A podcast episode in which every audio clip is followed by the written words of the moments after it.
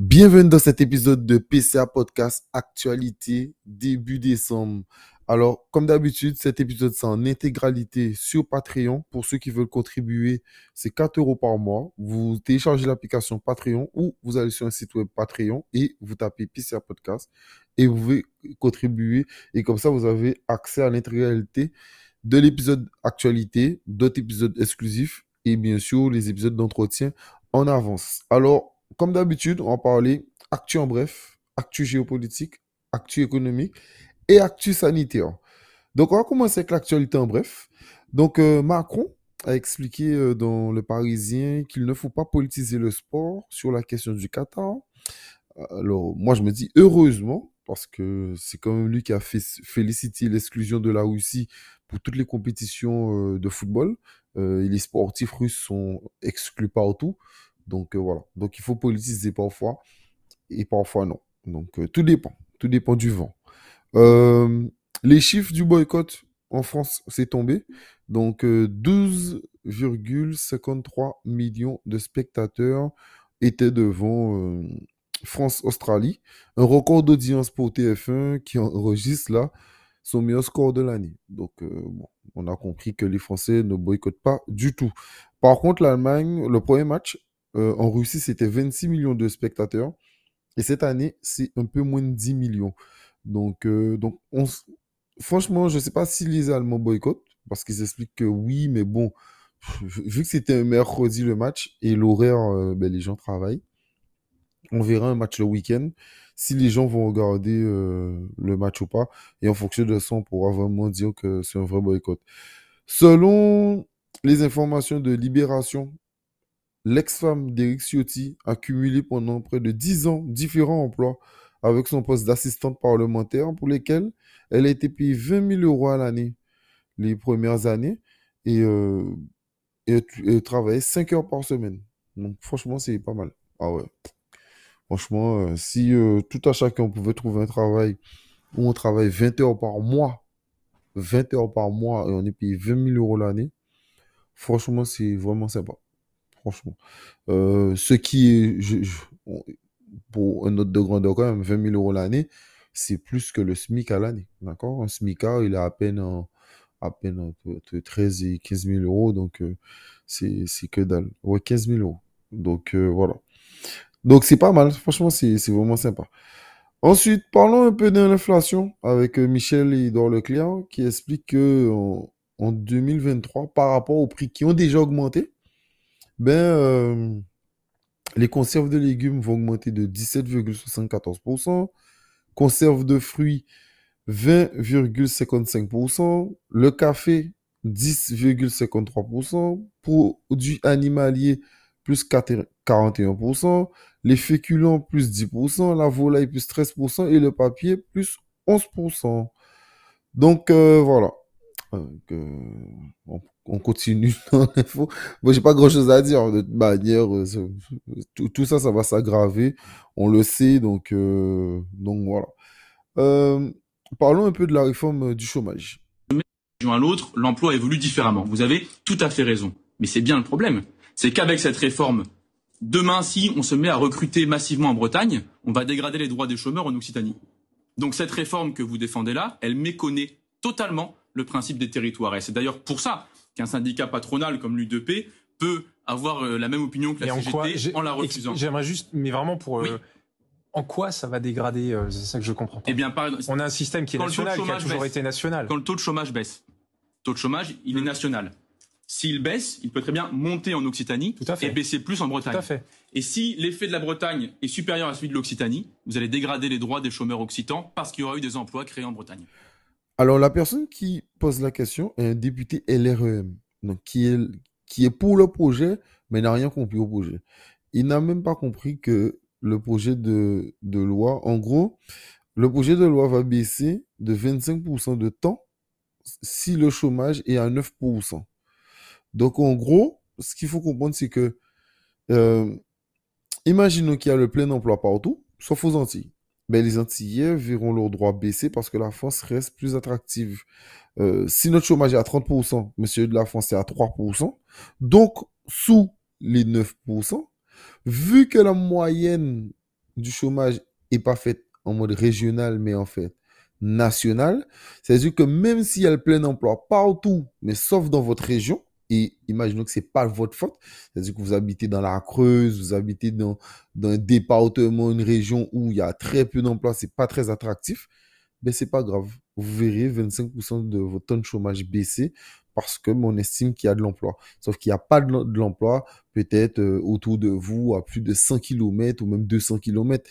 Donc euh, voilà, cette loi n'a pas beaucoup de sens. Sachant en plus que c'est le gouvernement qui fournit euh, les chiffres sur l'emploi. Donc, s'ils veulent le garder en dessous de 9%, en plus, je ne crois même pas qu'il a 9%, parce qu'il y a beaucoup de personnes qui ont radit tout ça. Mais ça, c'est un long débat. Il faudrait faire un podcast dédié au chômage pour expliquer euh, ces rouages. Euh, on continue avec ce même monsieur qui a répondu euh, encore aux députés LREM et aux journalistes. Quand Bruno Le Maire dit il faut faire évoluer les, règles d'indemnisation du chômage parce qu'il y a des offres d'emploi et qu'il y a des chômeurs, qu'est-ce que vous répondez? Je réponds d'abord que 99% des offres d'emploi tous les ans sont pourvues. Donc le discours concerne une minorité infime d'offres d'emploi qui ne pourraient pas preneur. On, parle, on parle de plusieurs centaines de milliers d'offres d'emploi. Oui, et on parle de 26 millions. 400 000. Oui, il y a 26 millions de recrutements par an. Voilà, donc je vous laisse faire évidemment la statistique, on est à, peu près autour d'un pour cent. Non seulement euh, le nombre d'offres d'emploi non pourvues est quelque chose d'extrêmement marginal, non seulement pour l'emploi, tous les ans publie un rapport indiquant les raisons pour lesquelles des offres ne sont pas preneurs, et on se rend compte lorsqu'on le lit c'est avant tout parce que les employeurs ne veulent pas des candidats qu'on leur envoie. Voilà pourquoi j'aime entendre euh, ces gens et, euh, qui connaissent leur boulot, et son argument est béton. Donc de toutes les manières, de toute manière, moi je ne vais jamais justifier le fait que quelqu'un puisse se battre contre les chômeurs et pas contre le chômage. D'accord? Donc, euh, comme il explique, euh, les gens disent oui, mais à 400 000 emplois. Oui, mais comme il dit, euh, il y a des millions de recrutements à l'année. Donc, voilà, c'est à peine 1%. Donc, cela n'a pas beaucoup de sens. Et puis, rester là à débattre si quelqu'un qui touche 1000 euros, c'est bien, pas bien. On sait qu'en France, environ, je crois, un peu plus de 50% des gens ne touchent pas toutes les aides qu'ils devraient toucher. Donc, voilà. Mais je crois que j'ai, enfin, pas je crois, j'ai fait un épisode sur ça pour parler euh, des chômeurs et j'ai donné plus de chiffres. Donc, je vous conseille d'aller euh, l'écouter et euh, où j'en parle un peu plus en détail, même s'il y a encore beaucoup, beaucoup, beaucoup de choses à dire. On reste dans le thème des réformes, mais celle de la sécurité sociale avec Elisabeth Borne. En première comme en nouvelle lecture, la Commission des affaires sociales a examiné le texte et les amendements loyalement. Les débats ont eu lieu et le projet de loi a été adopté dans son intégralité. Cependant, alors que la nouvelle lecture devait commencer en séance, près de 700 amendements ont été déposés, en plus de ceux adoptés en commission. Nous ne pouvons pas perpétuellement rejouer des débats qui ont été tranchés. Nous le pouvons d'autant moins que cela menacerait le calendrier prévu pour l'examen du texte et les délais constitutionnels que nous devons respecter. Or, nous avons besoin de cette troisième partie du projet de loi pour financer notre modèle social, pour offrir des moyens à notre système de soins, pour venir en aide aux plus précaires, pour donner corps à notre politique d'autonomie. Aussi, mesdames et messieurs les députés, sur le fondement de l'article 49, alinéa 3 de la Constitution, j'engage la responsabilité de mon gouvernement sur la troisième partie du projet de loi de financement de la sécurité sociale pour 2023. Bon, elle explique avec euh, de beaux mots que bon, la démocratie c'est sympa, euh, on a discuté pas mal, mais bon, je vais utiliser le 49.3, tout simplement. Donc euh, voilà, c'est assez drôle de voir comment euh, il y a énormément de rhétorique. C'est un, sujet que, que je parle assez souvent quand je dis aux gens qu'on utilise beaucoup de langues avec, euh, avec de beaux mots, mais finalement, euh, on ne dit pas grand-chose, ou en tout cas, le sens n'a pas changé. le meilleur exemple, collaborateur, salarié, c'est la même chose. Donc, voilà. Antoine Léaumont nous apprend avec une photo disponible sur son compte Twitter que les députés LREM ont déposé un amendement McDonald's. Il vise à empêcher la hausse du SMIC à 1600 euros que, que la NUPES a proposé. et ils ne veulent pas que ça s'applique dans la restauration rapide parce qu'ils expliquent que ça sera que ça va empêcher McDonald's de recruter autant, etc. Sauf que quand McDo ben, paye mieux les employés, ben, vu que ce sont des emplois non délocalisables, ben, cela permet d'augmenter le niveau de vie, ainsi de suite. Donc voilà. accusé d'avoir frappé un ado, uriné sur lui et son ami, un policier de Saint-Ouen a tout nié. La brigade a tout couvert. Sauf qu'ils ignoraient deux choses. L'existence d'une vidéo et que le frère de la victime est un policier de la BAC. Donc euh, voilà, c'est Mediapart qui, explique cette information. Super intéressant de leur part. Donc euh, voilà. Enfin bref, donc euh, c'est vraiment du n'importe quoi. On espère que on espère qu'il sera puni à la juste, à juste par rapport à ce qu'il a fait. Ensuite, petite gaffe drôle de Joe Biden, et qui est Sleepy Joe. C'est la manière dont Donald Trump l'appelait.